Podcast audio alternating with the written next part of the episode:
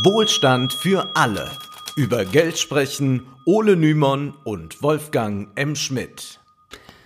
Hallo und herzlich willkommen. Hallo Wolfgang. Hallo Ole.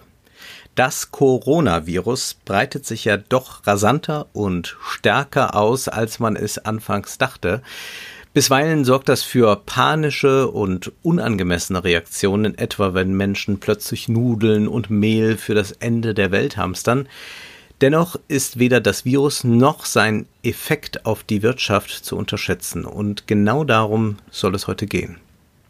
Ja, einige haben es wahrscheinlich mitbekommen, wenn sie die Nachrichten verfolgt haben. Dem DAX geht es nicht so gut, also dem Aktienindex. Da befinden also sich ja die X. Ja. Ja, äh, da befinden sich ja die 30 wertvollsten an der deutschen Börse gelisteten Unternehmen. Und äh, der DAX, der ist jetzt auf unter 10.500 Punkte gesunken.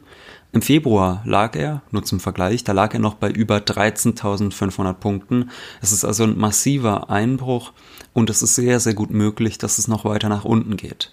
Und am Montag, dem 9. März, da verzeichnete der DAX mit 7,94 Prozent den höchsten Tagesverlust seit dem 11. September 2001. Es gibt Börsenexperten, die davor warnen, dass Corona für die Finanzmärkte 2020 das sein könnte, was 2008 die Lehman-Pleite war. Man muss aber sagen, die Lehman-Pleite und das Platzen der Immobilienblase, das kam ja alles nicht völlig überraschend. Man hat nur sehr lange die Augen davor verschlossen. Sinnvoller ist es, glauben wir, bei Corona von einem schwarzen Schwan zu sprechen. Populär wurde diese uralte Metapher durch den Bestseller Der schwarze Schwan, die macht höchst unwahrscheinliche Ereignisse des Börsenspezialisten Nassim Nicholas Taleb. Ja, ein schwarzer Schwan, das ist ein Ereignis, das sich nicht so einfach vorhersehen, nicht so leicht planen lässt, äh, das quasi unerwartet kommt, wie eben zum Beispiel das Coronavirus. Und in diesem essayistischen Buch von Taleb, das du erwähnt hattest, da erteilt der Autor der Besessenheit von Statistiken eine Absage. Er rät sogar, dass man ja einfach gleich die Lektüre von Tageszeitungen sein lassen kann, denn durch diese gesamte Informationsflut bildet man sich ein, informiert zu sein, aber man ist natürlich blind gegenüber dem Erscheinen eines unvorhergesehenen Ereignisses. Also die Idee lautet, jahrhundertelang glaubte man, es gebe nur weiße Schwäne und dann hat ein niederländischer Seefahrer im Australien des späten 17. Jahrhunderts plötzlich schwarze Schwäne entdeckt. Also damit soll halt gesagt werden, alles, selbst das, was man äh, für unglaublich unwahrscheinlich hält, kann irgendwann eintreten. Und verglichen mit dem Coronavirus kann man jetzt sagen, in den vergangenen zwei Jahren blickt man auf den Börsenjournalismus, da hat man sich auch immer gefragt, ja was, also irgendwann wird der Crash kommen, aber warum wird er kommen? Ja, wird es daran liegen, dass die Märkte überhitzt sind, dass, ähm, dass meinetwegen die Staatsverschuldung der USA zu hoch ist und dass dadurch der nächste Crash ausgelöst wird? Oder sind vielleicht einige Tech-Konzerne überbewertet? Das sind alles Szenarien, die man sich vorgestellt hat, aber so ein schwarzer Schwan wie eben das Coronavirus, den hat man sich nicht ausmalen können. Taleb sagte auch, dass man einen schwarzen Schwan eben nicht vorhersehen kann. Allerdings kann man sich entsprechend wappnen. Wir wollen hier keine Panik verbreiten, sondern zeigen, wie sich das Virus auf die Wirtschaft und speziell auf die Finanzmärkte auswirken kann und sich auch schon konkret auswirkt. Wenn man so etwas tut, dann das konnte man in den vergangenen Tagen auch bei Twitter immer wieder beobachten, das ist ganz eigenartig, dann wird einem gern Zynismus vorgeworfen. Da sterben Menschen und hier wird über fallende Aktienkurse geredet. Nun, mit Zynismus hat das aber eigentlich gar nichts zu tun, denn de facto hängt in der Wirtschaft, zumal in einer so globalisierten, ja alles mit allem zusammen. Ja, und die Zynismuskritik, die ist auch insofern verfehlt, als dass sie so tut, als gäbe es nur ein Entweder-Oder. Also als könnte man sich nur auf die Tragik der Todesfälle oder nur auf die Aktienkurse konzentrieren. Dabei kann man sich aber das gleichzeitig ansehen. Und man bekommt dann eben bei dieser Kritik so ein bisschen den Eindruck, dass viele die Augen vor diesen größeren Zusammenhängen lieber verschließen möchten. Oder dass manche sogar gerade erst merken, dass wir in einer globalisierten Welt leben. Dabei waren es schon oft außerökonomische Faktoren, die die Weltwirtschaft stark beeinflusst haben. Nehmen wir doch mal ein für viele sehr positives Beispiel. Ich denke da an 2006, an das sogenannte Sommermärchen. Die WM fand in Deutschland statt. Was haben wir zusammen gefiebert, Deutsch, äh, Wolfgang? Ja, also ehrlich gesagt habe ich natürlich kein Spiel gesehen, aber äh, immerhin, äh, ich habe erfahren, äh, Weltmeister wurden die Deutschen nicht. Es soll schön gewesen sein, hat man mir erzählt. Ähm, aber auch wenn man nicht Weltmeister wurde, die deutsche Nationalmannschaft war sehr erfolgreich und das hatte einen Effekt. Es gibt eine Studie mit dem Titel Seemingly Irrelevant Events Affect Economic Perceptions and Expectations. Und diese Studie zeigt, dass das gute Abschneiden der deutschen Mannschaft einen bemerkenswerten Effekt hatte. Wir haben die Studie in der Beschreibung verlinkt. Telefonisch befragte man 3200 Menschen nach einem gewonnenen Spiel zur wirtschaftlichen Lage des Landes und nach der eigenen wirtschaftlichen Situation. Zum Vergleich hatte man eine Gruppe bereits elf Tage vor der WM dazu befragt. Doch das Ergebnis war nun ein anderes. Generell wurde die eigene wie die allgemeine ökonomische Lage besser eingeschätzt als vor der WM, obwohl sich ja realwirtschaftlich, außer vielleicht für ein paar Fanartikelhersteller oder Kneipiers, nichts geändert hatte.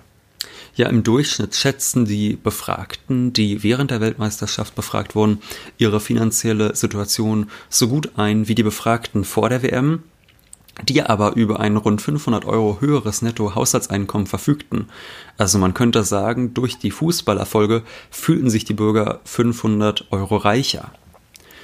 Und da kann man sich natürlich auch vorstellen, wenn sich die Leute 500 Euro reicher fühlen, dass sie konsumfreudiger werden und dass das zum Beispiel gut für die Wirtschaft sein kann.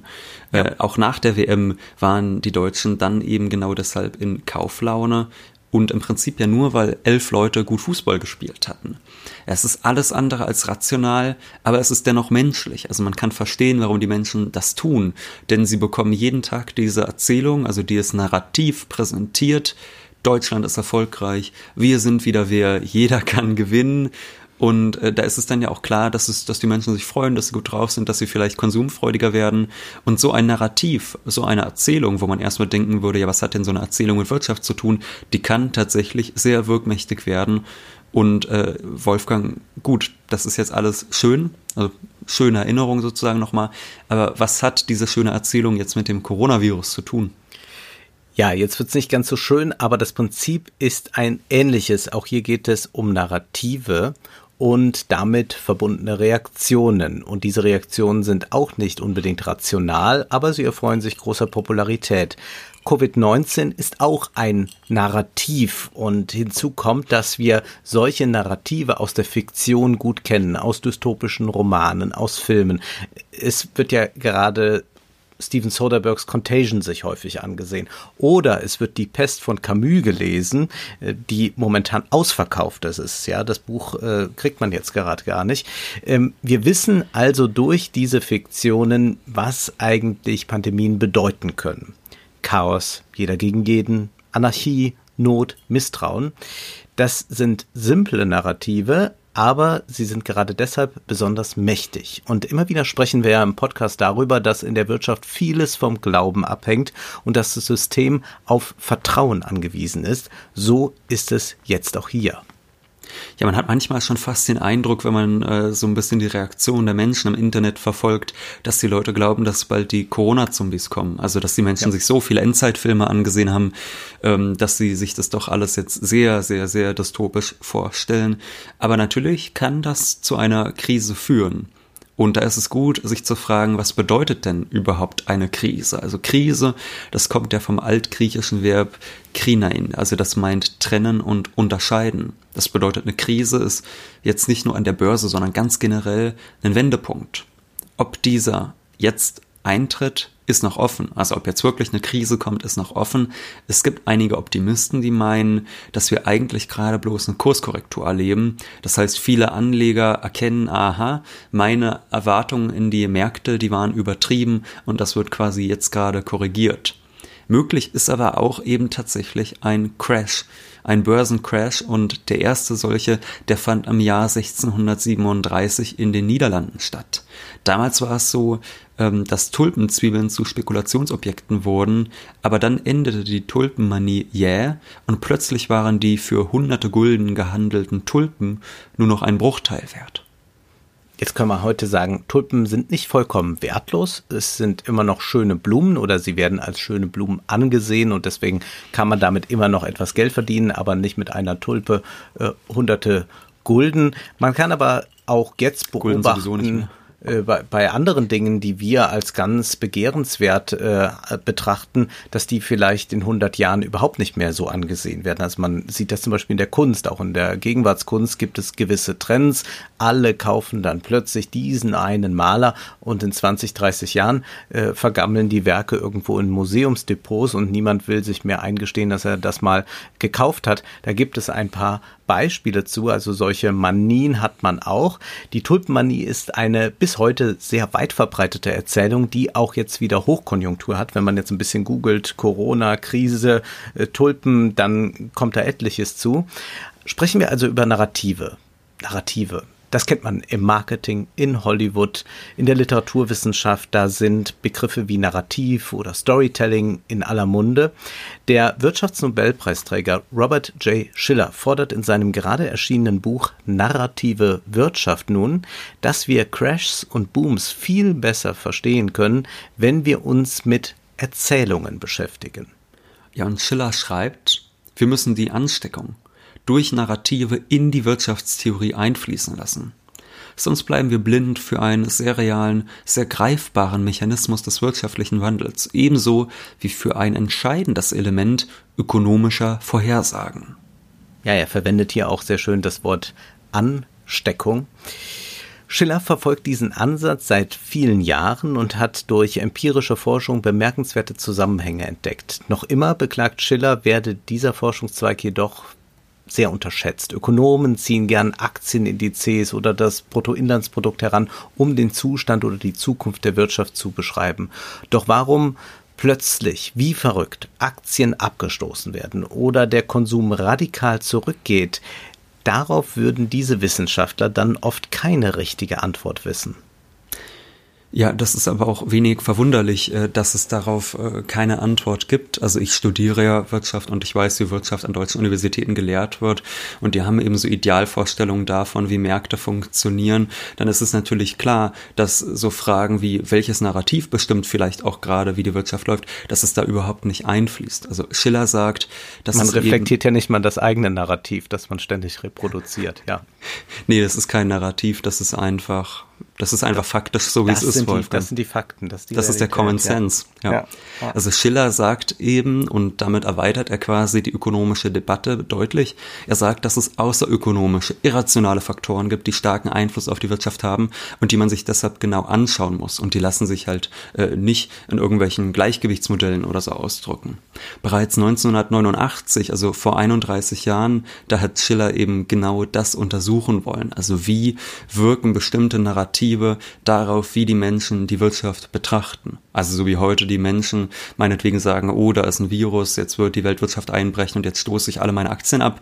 Genauso hat Schiller 89 ähm, Bürger befragt, also vermögende US-Amerikaner, Investoren, die hat er befragt, wie, für wie wahrscheinlich halten dies, dass äh, der Aktienmarkt zusammenbrechen wird. Und das Interessante ist, es stellte sich dann heraus, dass sie das meistens viel zu hoch eingeschätzt haben. Mhm. Und diese ängstlichen Prognosen, die wurden äh, beispielsweise provoziert durch Titelstories von Zeitschriften, in denen große Finanzcrashs heraufbeschworen werden. Das kennen wir bis heute. Wer in eine ähm, Bahnhofsbuchhandlung geht. Der kann sich da ja einfach mal ansehen, was da so für Bücher liegen. Krise, Crash, ja. das Ende. Weltsystem, ja, Crash. Ja, jeden ja, Tag geht die Welt unter. Dreimal. Jeden Tag geht die Welt unter. Und das Lustige ist, das sind immer dieselben Leute und die schreiben alle zwei Jahre dann Bücher, wo sie dann immer sagen, aber in den nächsten zwei Jahren, da kommt die große Krise wirklich. Da endet und dann der Euro. Jetzt Gold kaufen. Das wird dann immer gesagt und das ist ja jetzt auch so. Also die Goldpreise sind selbstverständlich sehr weit oben. Die Leute äh, fliehen dann aus den Aktienmärkten ins Gold oder fangen jetzt auch eben äh, kleinen Sparer fangen dann an, jetzt Goldmünzen zu horten. Mhm. Ja, die haben eben die Bücher gelesen von denen, die wirklich mal so richtig Ahnung haben, Wolfgang. Mhm. Also die, das ist sozusagen kein neues Phänomen. Das gab es schon 1989, nee. dass auf jeder Titelseite sowas zu lesen war und dass dann dieses Risiko, dass der Aktienmarkt einbricht, viel zu hoch eingeschätzt wurde. Das sollte uns jetzt also nicht überraschen, dass das schon damals so war. Aber Schiller und seine Kollegen, die fanden eben noch was anderes heraus. Und zwar, wenn es im Umkreis von 50 Kilometern bei den Befragten ein Erdbeben gegeben hatte, dann glaubten sie deutlich stärker, also mit einer höheren Wahrscheinlichkeit an einen Crash, obwohl man ja eigentlich sagen würde, hm, das eine hat mit dem anderen ja erstmal gar nichts zu tun. Es sind aber, meint eben Schiller, die negativen Emotionen, die sich auf die wirtschaftliche Sicht der Dinge übertragen, also irrationale, außerökonomische Faktoren. Das Vertrauen in die Stabilität sinkt damit fallen auch die Kurse. Immer mehr Leute verkaufen ihre Aktien und sie sparen lieber ihr Geld, anstatt zu konsumieren. Und schon wird aus der imaginierten Krise eine sehr reale Krise.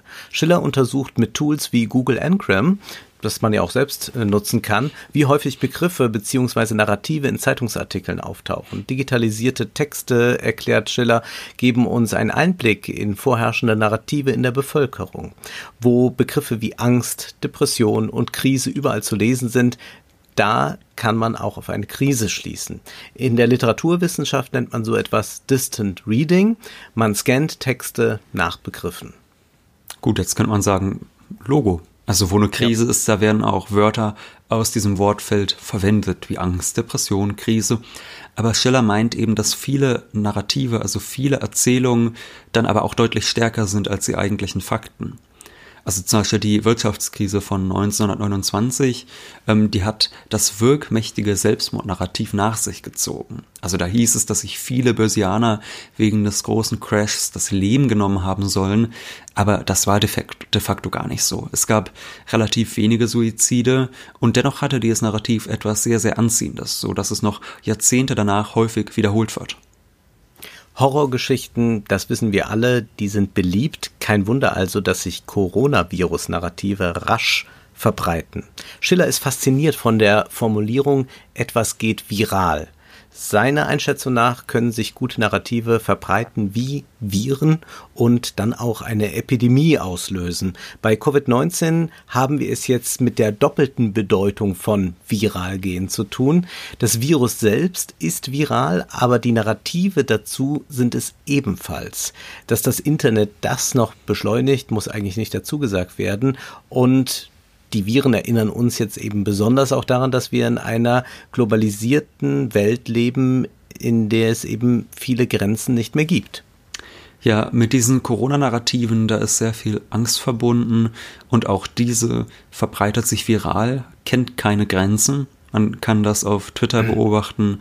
Ähm, wenn man da unter bestimmten Hashtags sucht, da sieht man Bilder aus Supermärkten, wo Konserven, Nudeln, Kindernahrung, Toilettenpapier völlig ausverkauft sind. Und da reichen ja schon ein paar von der Angst Infizierte, die irgendwie die zigfache Menge von dem, was man normalerweise braucht, konsumieren, damit die Regale so gut wie leer sind. Das Problem ist nur, wenn Leute, die vielleicht ansonsten relativ gelassen sind, die sehen dann diese fast leergeräumten Regale und die sagen sich dann, na gut, eigentlich wäre ich jetzt ganz entspannt, aber die anderen sind ja schon so verrückt, Jetzt muss ich ja befürchten, dass die mir alles wegkaufen. Also sollte ich jetzt auch anfangen, äh, Hamsterkäufe zu betreiben, obwohl ich das von mir aus so in meiner Ruhe niemals machen würde. Ja, ansonsten würden sich die Leute vielleicht sagen, ja gut, äh, übermorgen oder morgen wird das alles wieder aufgefüllt sein.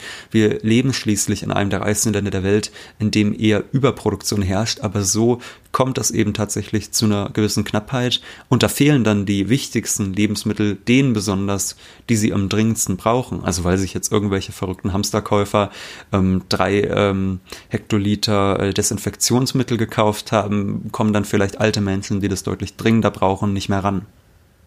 Wenn die Gelassenen auch irgendwann nicht mehr gelassen reagieren, verstärkt sich das Angstnarrativ und es kann tatsächlich zu einer Knappheit dann kommen. Übertragen wir dieses Muster einmal auf die Börse. Die Kurse fielen bereits, als die realwirtschaftlichen Einschränkungen noch nicht so gering waren. Man befürchtete vor allem sehr viel schon. Und auch jetzt ist zu fragen, ob die Quarantänemaßnahmen in Italien und der Produktionsstopp in einigen Teilen Chinas wirklich eine Weltwirtschaft einbrechen lassen muss. Ähm, gewiss, für einen Konzern wie VW, der mehr als ein Drittel seines Umsatzes bereits in China macht, ist das ein Problem. Vieles aber läuft auch nach wie vor recht gut weiter. Das ist aber jetzt gar nicht mehr so entscheidend. Die Angst vor einem Börsencrash kann einen Crash auslösen. Ja, das liegt eben daran, dass so ein Aktienmarkt kein normaler Markt ist. Also das ist jetzt kein Kartoffelmarkt, wo man meinetwegen sagt, ach, die Preise steigen, wird weniger konsumiert oder es wird günstiger, wird mehr konsumiert. Äh, so einfach funktionieren diese Märkte nicht, sondern es geht immer um Erwartungen. Man fragt sich, ähm, zu welchem Preis kann ich vielleicht meine Wertpapiere kaufen oder verkaufen und gleichzeitig weiß man aber auch, dass alle anderen, die sich auf diesem Markt tummeln, sich genau die gleiche Frage stellen. Das heißt, man muss die Erwartungen der anderen mit berücksichtigen. Also da wird teilweise dann auch zum Beispiel in der Finanzmarktsoziologie von Erwartungserwartungen gesprochen. Mhm. Äh, das bedeutet dann eben, dass man zum Beispiel auch weiß, ja, ich habe jetzt diese Aktien von VW und jetzt haben die an sich, also hat theoretisch der Konzern noch nicht so große Einbußen, aber ich weiß, dass es auch ganz viele andere Leute gibt, die sich gerade die Frage stellen, was mache ich denn damit? Und dann verkaufe ich die Aktie lieber jetzt zu einem bisschen weniger, als das Unternehmen jetzt gerade noch wert ist, als dass es dann vielleicht in zwei Monaten gar nichts mehr wert ist, was ich da habe. Und dann entsteht so ein, äh, so ein Herdenverhalten, dass quasi alle in die falsche Richtung rennen und das einfach äh, abstoßen. Das ist also was Psychologisches, was da auch gewissermaßen passiert, äh, was sich nicht so leicht mit normalen Marktgleichgewicht Geschichtsmodellen irgendwie erklären lässt. Und ähm, im Handelsblatt hat Robert Schiller anlässlich des Coronavirus dann ein Interview gegeben und er geht eben davon aus, dass die unterbrochenen Lieferketten selbst nicht allzu tragisch sind. Aber was er eben meint, ist, dass die US-Aktien zu circa 40 Prozent überbewertet sind. Das heißt, eine Aktie, die gerade für 100 Euro gehandelt wird, ist vielleicht in Wirklichkeit nur 60 Euro wert. Ja, woran liegt das? Das liegt daran, dass eben die Erwartung, ich habe eben schon gesagt, beim Aktienhandel geht es um Erwartung, dass die Erwartungen in die Zukunft dieses Aktienunternehmens heillos überschätzt sind und deshalb ist es dann vielleicht so, dass eine Aktie um 40 Prozent überbewertet ist, wie Schiller meint. Bei einzelnen Aktien ist das ja immer wieder zu beobachten, gerade bei jungen Tech-Konzernen, die nur rote Zahlen schreiben und kein lukratives Geschäftsmodell in Aussicht stellen können, aber mit Hilfe genialischer Narrative Investoren und Aktionäre begeistern, erlebt man häufig eklatante Überbewertungen. Plötzlich ist ein solches Unternehmen an der Börse dann teurer als ein Traditionskonzern mit wirklichen realwirtschaftlichen Erfolgen, für die sich aber dann eben niemand so richtig interessiert, weil die Narrative halt nicht so spannend sind wie im Silicon Valley. Das ist bei einzelnen Aktien dann auch mal Pech für die Investoren oder die Aktionäre, aber für den gesamten Aktienmarkt ist das jetzt nicht ein dramatisches Problem. Aber wenn sich das häuft, wenn sich das bald, dann wird das ein Problem. Bei der Dotcom-Blase um 2000 gab es zum Beispiel eine gigantische Anzahl von überbewerteten Aktien, die auch alle irgendwie so ein Dotcom im Namen hatten. Deswegen spricht man von der Dotcom-Blase. Und diese Aktien gab es dann eben in den USA, in Europa und irgendwann merkte man, hier hat man große Erwartungen reingesetzt, aber die erfüllen sich nicht. Also man hat hier die Überbewertung plötzlich bemerkt und dann rollte die Lawine los und riss alles nach unten. Ja, und der Stein, der so einen Anstoß bewirken kann, das kann zum Beispiel auch ein Virus sein, wie das Coronavirus. Also die Angst vor dem Virus lässt die Anleger skeptisch werden, was die Bewertung der Unternehmen angeht. Und Schiller geht in dem Interview aber noch ein Stück weiter. Und der, er meint eben, dass zusätzlich dazu, ähm, dass Corona da den Trend zur Deglobalisierung verstärken könnte. Also Deglobalisierung meint, dass quasi Globalisierungsprozesse wieder abgewickelt werden, dass sie rückgängig gemacht werden. Er sagte in dem Interview, ja, dass die Epidemie die isolationistischen Tendenzen verstärken wird, ist durchaus möglich, sogar wahrscheinlich. Trump wird das testen und diese Gelegenheit sicherlich nicht ungenutzt verstreichen lassen. Auch andere Wirtschaftswissenschaftler sehen in dem Virus die Gefahr, dass plötzlich Grundsätzliches überdacht wird, etwa ist der Freihandel wirklich so gut? Sollten sich die Länder wieder auf ihre eigene Wirtschaft mehr konzentrieren? Macht uns die Globalisierung vielleicht einfach zu verletzbar? Ebenfalls einige Tage vor Schiller mahnte der Handelstheoretiker, gar nicht so bezogen auf Corona, sondern generell an, und zwar der Handelstheoretiker Jagdish äh, Natwalal Bhagwati, dass immer mehr US-Politiker, darunter auch diverse Demokraten, nicht mehr an den Freihandel glauben. Das ist eine sehr große Debatte. Man findet das ständig in Interviews jetzt, dass auch manche, die für den Freihandel sich immer ausgesprochen haben, doch ein bisschen davon abrücken. Ich glaube, wir müssen das Thema Freihandel auch irgendwann mal hier zum Thema machen. Ja. Äh, vielleicht gerade jetzt, weil sich eben so viel äh, verändert und weil man eine andere Sicht darauf hat. Ähm, aber wir halten es jedenfalls für möglich, dass Corona diesen Effekt noch verstärken könnte, was sich dann sicherlich auch dramatisch auf die globalen Aktienmärkte niederschlagen könnte. Ja, aber das meint eben nicht nur unsere Wenigkeit, sondern auch wirklich äh, richtige, ähm, stark involvierte richtige, Experten. richtige Experten, ja. Ja, ja so soll es jetzt auch nicht klingen. Aber der äh, Chef des Instituts für Weltwirtschaft, Gabriel Felbermeier zum Beispiel, der sagte was relativ ähnliches. Also der sagte mhm. auch im Interview mit dem Handelsblatt, dass durch Corona jetzt nicht nur die deutsche Wirtschaft Einbußen erleiden wird. Also der meinte da halt, dass das Wachstum hierzulande um 0,1 Prozentpunkte verringert wird, wenn in China das Wachstum um 1 Prozent zurückgeht. Generell, erklärte Felbermeier, verändern sich Denkweisen und eben auch die, der, der, der Blick auf die Globalisierung, der hat sich sehr stark verändert. Er sieht auch einen Deglobalisierungstrend im Welthandel. Und er meint, äh, das hätte sich zum Beispiel auch schon in der Klimadebatte gezeigt. Also da wird kritisiert, dass äh, bestimmte Güter über abertausende Kilometer lange Lieferketten ähm, vertrieben werden. Und das ist ja ökologisch überhaupt nicht sinnvoll. Im Gegenteil, es ist sogar schädlich. Und er meint jetzt eben, dass quasi das Virus da noch eins draufsetzen könnte. Also dass es diese ähm, Haltung manifestieren könnte. Und deshalb meint er dann auch, die Zeichen stehen also klar auf Entschleunigung des Welthandels.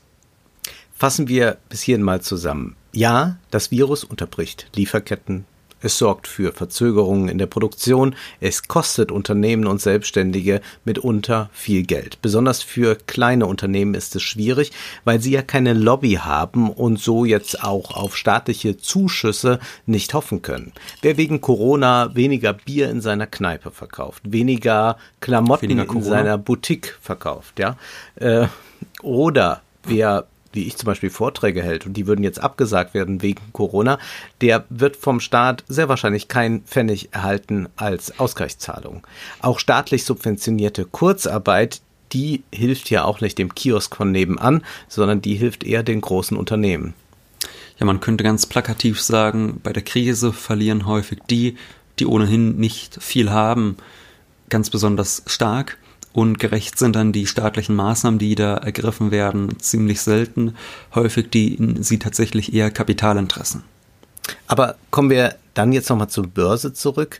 Was sich dort abspielt, ist der Situation nicht unbedingt angemessen. Dort greifen, das haben wir jetzt beschrieben, außerökonomische Narrative. Gut, aber wir haben jetzt viel über Narrative, Narrative gesprochen. Es ist ja auch eigentlich ein Narrativ, dass die Leute glauben, dass wenn es der Börse gut geht, dass es uns allen gut geht. Also da heißt es jetzt, oh, äh, mit dem DAX geht's aber bergab. Äh, wenn der um so und so viel Prozent einsagt, das spüre ich ja jetzt nicht in meinem, äh, in meinem Alltag sozusagen. Also die meisten Menschen zum Beispiel, die besitzen ja überhaupt keine Aktien und durch die starken Kursanstiege der letzten Jahre sind ja nicht wirklich reicher geworden. Aber trotzdem ist es so, dass dieses Narrativ, dass quasi, wenn es dem DAX gut geht, dass es den Deutschen gut geht, dieses Narrativ ist bis heute stark. Und ähm, das wusste zum Beispiel auch schon Präsid äh, Präsident Roosevelt. Im Jahr 1933 hat der in den USA seine Präsidentschaft angetreten und da lag die US-Wirtschaft komplett am Boden. Und er meinte dann, Lassen Sie mich Ihnen zuerst versichern, dass ich glaube, das Einzige, was wir fürchten müssen, ist die Furcht selbst. Mit dieser Furcht kann man auch eine sehr perfide Politik betreiben. Vor wenigen Tagen fand ein Papier der CSU das Licht der Öffentlichkeit. In dem Papier, da hat die CSU so einige Vorschläge unterbreitet, wie eine Wirtschaftskrise in Deutschland angesichts Corona zu verhindern sei. In dem Papier forderte man, dass man die vom Finanzminister Olaf Scholz forcierte Finanztransaktionssteuer, mit der Aktiengeschäfte besteuert werden sollen, doch nicht einführen sollte. Das würde jetzt die Krise ja nur noch verschärfen. Und zusätzlich sollen die Unternehmenssteuern gesenkt werden, damit Unternehmen wieder mehr investieren. Hm, wir wissen, das ist Unfug. Wir haben ja in einer Folge schon einmal erklärt, dass die Investitionsquote trotz gesenkter Unternehmenssteuern in den letzten zwei Jahrzehnten gefallen ist. Ich frage mich immer auch, was in diesen Köpfen vorgeht, muss ich gestehen. also Jetzt ja. seit, seit irgendwie Anfang der 90er wird halt äh, uns das erzählt und äh, die Unternehmenssteuern in Deutschland, die wurden jetzt in den letzten Jahrzehnten quasi halbiert.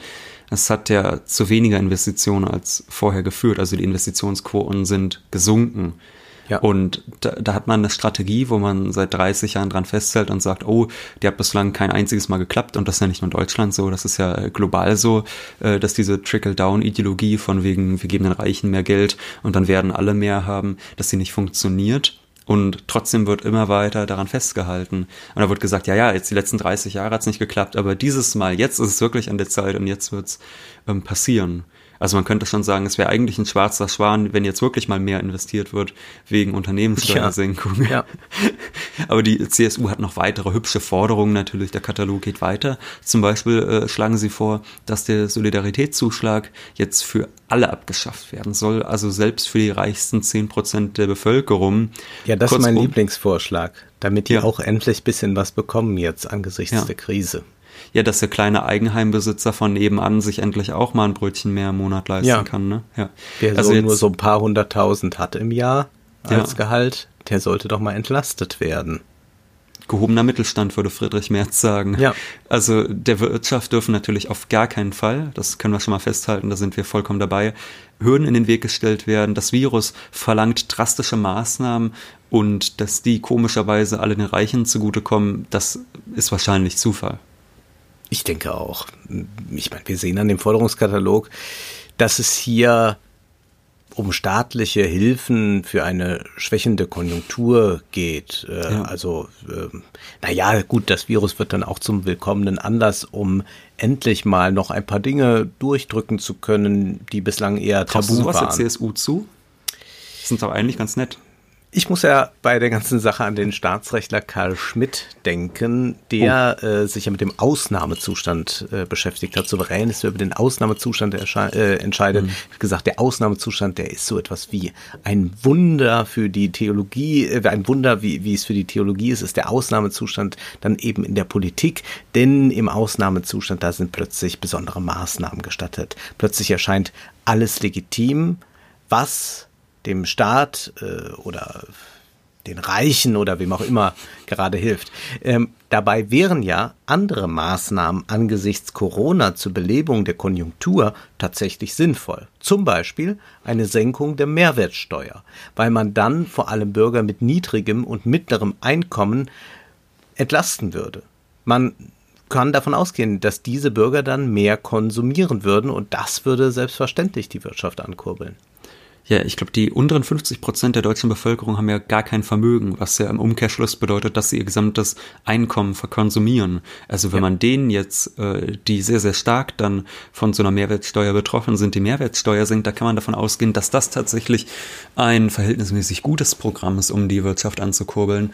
Ähm, aber das will man natürlich nicht. Ja, man nutzt lieber diese, diesen willkommenen Anlass, um äh, die neoliberale Wirtschaftspolitik durchzusetzen, die man ansonsten, wenn nicht gerade Ausnahmezustand ist, nur gegen sehr, sehr hohe Widerstände durchsetzen müsste. Und die CSU ist aber nicht allein mit solchen Ideen. Diese Strategie des Ausnahmezustands ist äh, schon relativ alt und die Globalisierungskritikerin Naomi Klein die hat schon äh, vor 13 Jahren, im Jahr 2007, das Buch Die Schockstrategie veröffentlicht. Und darin schildert sie, wie Neoliberale sehr, sehr gerne außerökonomische Krisen für die Durchsetzung ihrer Ziele missbrauchen. Ein Beispiel ist zum Beispiel der Hurricane Katrina. Der neoliberale Ökonom Milton Friedman, über den wir schon mehrfach gesprochen haben, der meinte zum Beispiel, dass es natürlich tragisch sei, wie der Sturm New Orleans verwüstet habe und dass jetzt äh, die Schulen alle kaputt sind und die Schüler, die müssten überall so im Land verteilt werden. Aber er erklärte auch, es ist aber auch eine Gelegenheit, das Bildungssystem radikal zu reformieren. Reformieren ist, ist gemeint? Ja, reformieren ja. ist ja übrigens, ganz kurz, reformieren ist ja eins der Lieblingsworte der Neoliberalen. Also, äh, was Macron gerade in Frankreich macht, ist eine Reform. Oder die Agenda 2010 ist eine Reform. Willst nee. du dass nee. wir alle auf der Stelle stehen bleiben. Ja, Bewegung tut uns doch ja. gut, wir brauchen ja. Reformen. Also Vorwärts immer. Wo kommen wir denn dahin? Mhm. Naja, was meint denn Friedman damit? Die Hilfsgelder, die sollten nicht für den Wiederaufbau des öffentlichen Schulwesens verwendet werden. Stattdessen sollte der Staat Gutscheine an die Eltern ausgeben, damit sie diese Gutscheine für ihre, Priva für ihre Kinder bei privaten, profitorientierten Einrichtungen einlösen können. Friedman wollte so mal rasch das Schulwesen gänzlich privatisieren. Ein republikanischer Kongressabgeordneter von New Orleans, der zufällig zugleich einer der reichsten Bauunternehmer der Stadt war, der äußerte sich noch etwas brutaler. Er sagte, endlich ist New Orleans von den Sozialwohnungen gesäubert. Wir konnten das nicht tun, aber Gott hat es getan. Ich denke, wir haben jetzt einen schönen, reinen Tisch zum Neuanfang und auf diesem Tisch erwarten uns ein paar sehr große Gelegenheiten. Übertragen auf Covid-19 kann man sagen, für manche ist dieses Virus eine schöne Gelegenheit, die auf dem Tisch liegt, um neoliberale Wirtschaftspolitik betreiben zu können. Jetzt haben wir über Krise gesprochen, jetzt haben wir negative Szenarien ausgemalt, aber bei all den furchtbaren Entwicklungen, ich sehe da ein Licht am Ende des Tunnels. Tut, tut. Nein, es ist kein entgegenkommender Zug. Also ich hoffe es zumindest. Der CDU-Politiker und ehemalige BlackRock-Funktionär Friedrich Merz sagte 2019, ich bin, anders als früher, heute auch der Auffassung, dass der Gesetzgeber eine Verpflichtung zu privaten, kapitalmarktorientierten Vorsorge für das Alter ernsthaft prüfen soll. Übersetzt heißt das, wir sollen als Bürger gesetzlich verpflichtet werden, für unsere Rente in Aktien zu investieren. Ja, das ist eine Idee, die wurde in der letzten Zeit immer sehr, sehr munter vorgetragen. Denn als die Kurse auch immer weiter stiegen, da schienen Aktien ja eine sichere Anlagequelle zu sein. Aber genau das hatten wir in unserer Folge Aktien als Altersvorsorge äh, schon kritisiert. Wir meinten eben damals ja, das ist nicht ganz falsch, solange es eben aufwärts geht. Aber wenn da eine Krise auftritt, dann ist es ja tatsächlich so, dass das Geld, das dann ältere Herrschaften für die Rente angelegt haben, einfach mal weg ist. Also ältere Leute können sich nicht leisten, dass äh, jetzt dass man sagt, ach ja, in drei Jahren hat sich die Wirtschaft wieder beruhigt und dann steigen die Aktienkurse auch wieder. Die brauchen jetzt ihre Rente, um ihre Miete zahlen zu können, um ihre Lebensmittel zahlen zu können.